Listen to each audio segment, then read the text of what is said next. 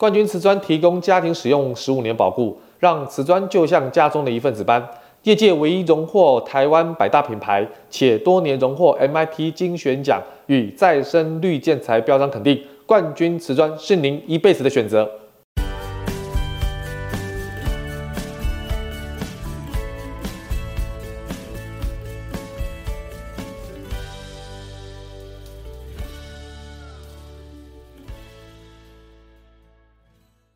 欢迎收听你家我家，我是 Jordan。今天我想跟大家做一个分享跟报告，就如同我们这一集的封面哈，非常清楚的一个 slogan。这个生活如果不要将就的话哈，那你的装潢必得要讲究哈。所以我们当然不希望我们的生活是被将就、很急促、很很压迫的生活。那所以在前置装潢的时候，也是我们创立这个频道最终的目的，让各位避免掉不必要的陷阱啊，有很多的这种。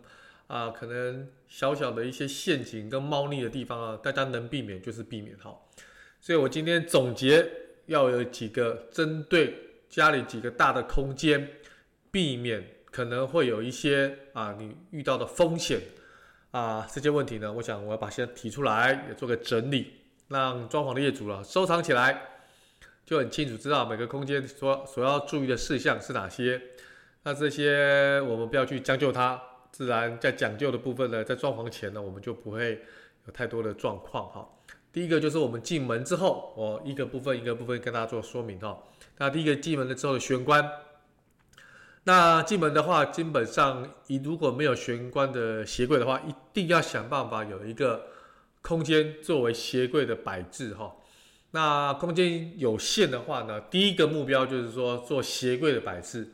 那如果说空间是够的，是有的话，那再考虑的话，比如说其他这种衣柜啦，或者穿衣镜啊，哈，就是说进啊玄关之后放我们的外套或大衣的这样的一个空间，如果有的话是最好的哈。那提醒大家就是说鞋柜的部分呢，一定要做到顶，啊，做到顶哈，增加储物的空间哈，而且上方也比较不会有灰尘哈。当然现在早期很流行，做鞋柜没有做到顶的话，上方可能会摆一些盆栽。绿化的角色哈，但是相对来讲，你维护跟清洁如果不是那样的积极的话，灰尘就会卡出来了哈。所以，如果你是常常喜欢布置一些绿色植物，想要把鞋柜上方放一些绿色的植物或花盆的话，这个 OK。但是保养维护清洁啊，这个非常重要哈。那鞋柜有很多的中间就会镂空哈，鞋柜镂空之后就会放一些有关啊所谓的钥匙啊。这些杂物的部分哈，我觉得这个是多用性在这里哈。那玄关的建议呢，一定要做感应灯啊。那一回到家就会亮灯啊，充满了仪式感，也让自己的因为有光线之后呢，比较不会有啊安全上的顾虑哈。那当然我们还要有一个换鞋凳，有一个矮凳哈。那换鞋的时候就方便很多。那么再来就是客厅，玄关进去的时候基本上都是客厅哈。那如果客厅的层高不够，比如说客厅的高度如果低于二米七哈，就不建议做所谓的那种吊顶式冷气的这种天花板哈。那实如果实在要做，就是你实在是很喜欢这种吊顶式的冷气藏在天花板里面的话哈，那如果说家里有横梁，建议做局部的吊顶哈，那或者是采用设计的方法哈，弱化梁的存在哈，不然你这个楼层会显得很低，会变得很压抑。刚开始看的时候觉得没有没有什么状况，可是你住久之后呢，你发觉，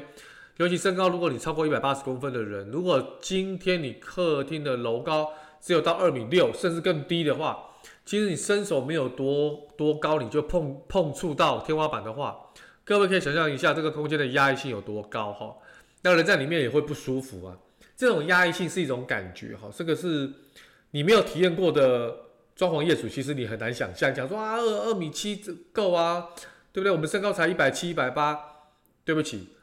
压抑性绝对有哈，这个一定要特别的小心哈。那再来就是电视墙，客厅的电视墙哈，非常不建议做成镜面的设计哈，因为很多人为什么会做镜面的设计，就是想要放大空间呢？因为可能空间不是很大，想要透过比较大的面积的墙面，电视墙就是一个大的面积的墙面。做成所谓的镜面的设计哈，那可以让好像整个空间放大，可是却忽略掉就是说，因为这个电视墙本身有电视嘛，电视本身就有光源呐，而且呃，可能电视也有电视柜，那么这个光源的反射呢，对于眼睛都会伤害，而且原本是想说啊、可以放大空间，可是呢，也许你这个啊、呃，所谓客厅的方位的问题，有可能太阳在直射进来的时候也会反光，其实会很刺眼呐、对于眼睛来讲是一种伤害了哈，所以电视墙不建议做成镜面的设计哈。那再来就是沙发啊，客厅的沙发哈，一定要根据客厅的尺寸来买啊，不要超过客厅面积的百分之二十五，也就是不要超过四分之一啊。如果你的沙发太大的话哈，会让整个空空间呢变得就是说很难利用啊，它的通道啦、动线啊都会受到影响。那如果说你今天啊、这个沙发如果这个太小的话呢，可是你会让这个客厅整个空间很空旷，等于沙发好像是一个点缀哈，起不了太大的作用。所以呢，基本上不要超过客厅面积的百分之二十五啊，也就是四分之一。那如果客厅的空间不是很大啊，都是小宅的哈，那你又想要大空间比较好采光、采光的采采光的部分的话，可以考虑哈，考虑。这个阳台啊，它的这个落地窗的部分一定要想办法把它伸展出去哈。那当然，这个部分的话要考虑到，就是说有些老公寓现在阳台外推是违法的。那早期的话，如果公寓有阳台外推的话，基本上你就不要去动它了，因为这个不大可以放大空间哦。其实采光的部分也非常不错哈，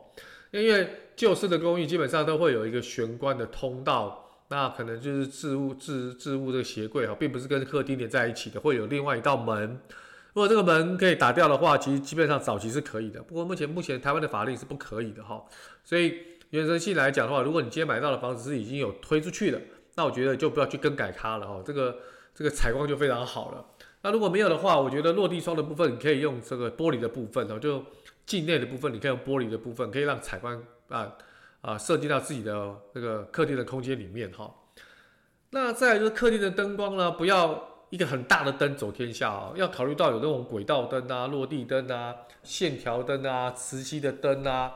啊，甚至早期还有一个所谓的这种 LED 灯啊，我觉得都可以。当然，啊，这种所谓的其他的这种灯的这种搭配啊，这个要跟设计师做一个比较详细的讨论，尤其是跟你的生活技能有关。有的客厅的玄关，有的客厅的所谓的电视墙，它会有一些柜体摆一些你收藏的个人物品或者是家居的照片。那么想要凸显这个照片或者是挂画或者是一些珍藏物品的这个特殊之处，灯光的部分要怎么样的取取舍，而不是说像早期四五十年前就有一个大的灯啊，伫立在客厅的正中央上方就搞定了。其实这样是非常没有居家的氛围哈，目前非常不建议这样做哈。那么从客厅之后，我们就要走到餐厅哈。那餐厅呢，也是强烈的建议，就是说我餐厅够大的话，一定要有个位置放一些餐边柜，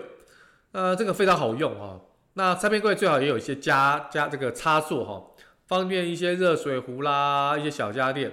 那很多人说这个餐边柜到底要做什么用啊？其实餐边柜非常好用啊。因为呢，除了刚才说可以放一些小家电之外呢，重点是可以做一些红酒柜，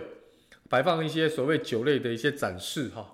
那我觉得这个对居家的氛围来讲也是蛮好的一个装潢的这个点缀。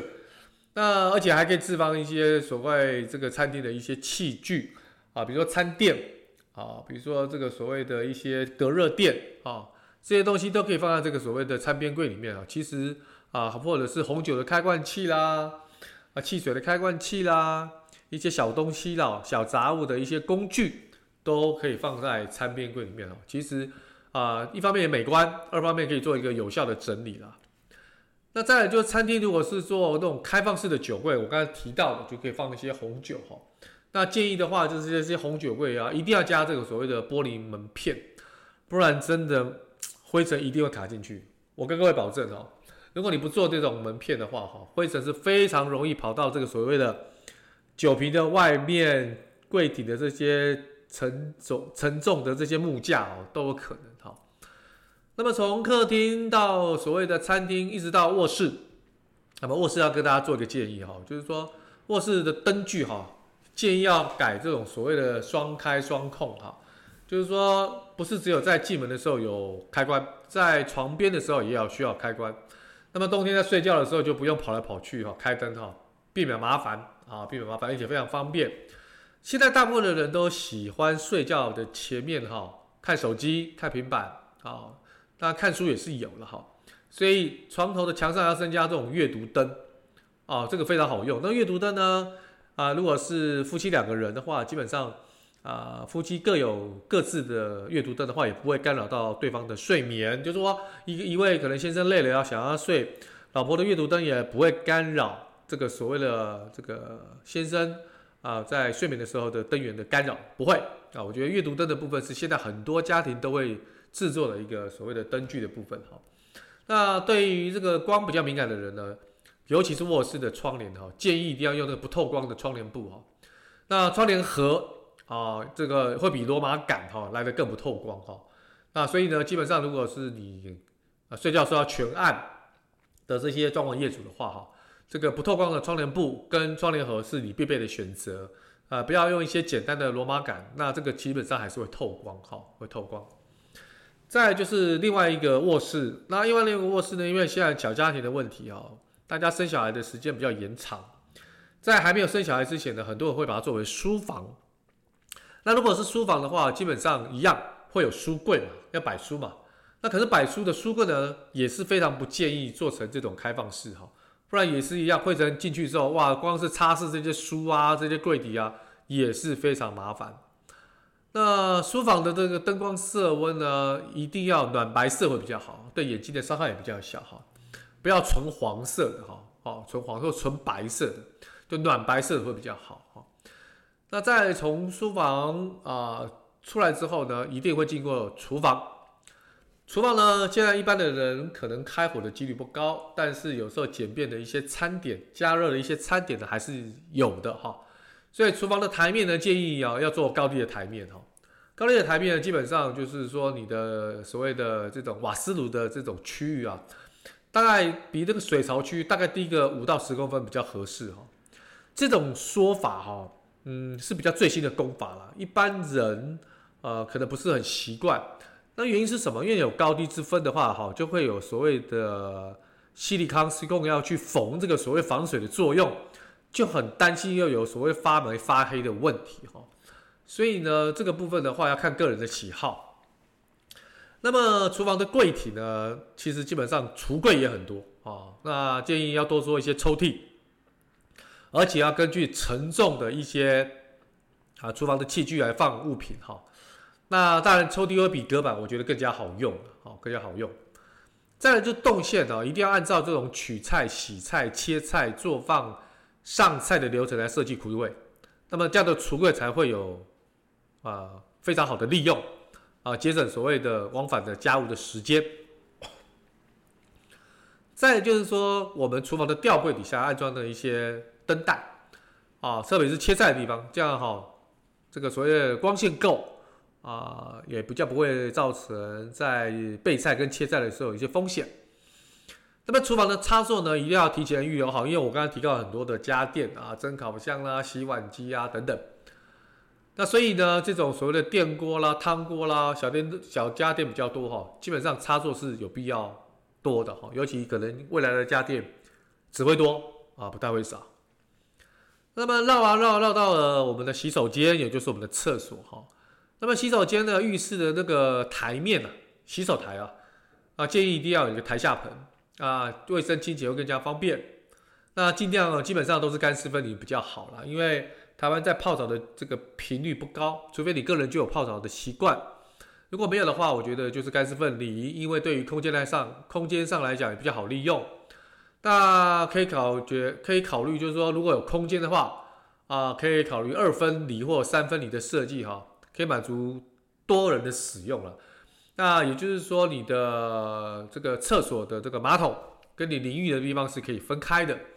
那等于说，如果说今天先生要起床刷牙洗脸上厕所的话，那另外一边老呃夫人老婆也可以在那边淋浴。我想这个都是可以做一些调配的，不过前提是空间要够大，哈，空间要够大。马桶一定要记得要预留一个插座到两个插座哈，因为现在很多人都是用那种免治马桶啊，免治马桶需要电哈，这个比较方便。那么浴室的洗手台上面哈也预留两个插座，是因为吹风机啦，还有一些电动牙刷啦、烘干机啊都可以置于在这个地方。那么最后一个空间呢，也是我们常常忽略的一个空间，就是我们的阳台。那么前后阳台都一样哦，尤其是后阳台的话，基本上一定要做到防水啊，建议哦要贴地砖比较好，比较不怕水，而且比较好保养。那阳台的话，基本上有很多台湾的前阳台都是跟客厅连接在一起的，所以玄关比较重要。那么后阳台呢，比较重要的是收纳柜，尤其是一些啊这个洗衣机啦、烘干机都是在后阳台，方便晒衣嘛哈。那还有一些简易的洗水洗手槽，就是针对一些衣服的洗涤啦、手洗的衣服的洗涤啦，啊，可以在这个后阳台的这个洗手盆这边可以利用。那么清洁的工具啊，像吸尘器啦、啊扫把啦、拖把啦，或者是扫地机器人，基本上呢，当然呃扫地机器人是比较少放在后阳台啦，都是放客厅比较多。但是像手提的吸尘器啊，或者是手提的这种扫把跟拖把，还是有非常多的传统家庭在利用这样的一个清洁的工具，这个就可以摆在后阳台的橱柜里面。那当然还有其他的一些杂物啦、工具啦。不管是除草的工具啦，或者是其他洗涤的工具啦，洗衣粉啦、洗衣剂啦、漂白剂啦，这些瓶瓶罐罐也是要有一个储物柜来把它置放完成哈。我想这些家里的主要的空间的所谓的规划跟提醒呢，就是不断的告诉大家，啊、家里其实啊、空间重要的空间就是刚才 j o 所讲的这几个空间哈。那其实提醒的事项呢，我想都是比较简单扼要，但是各位听了之后，你就知道说这些东西呢，只要你牢记在心里，在装潢的过程当中，你就不怕将来发生一些状况的时候呢，可能就没办法去应应。尤其刚才提到的这个所谓的插座啊增加的部分哈，我想这个也是细心的提醒。好了，今天的分享跟报告就到这边了，那我们下一次再见喽。OK，谢谢，拜拜。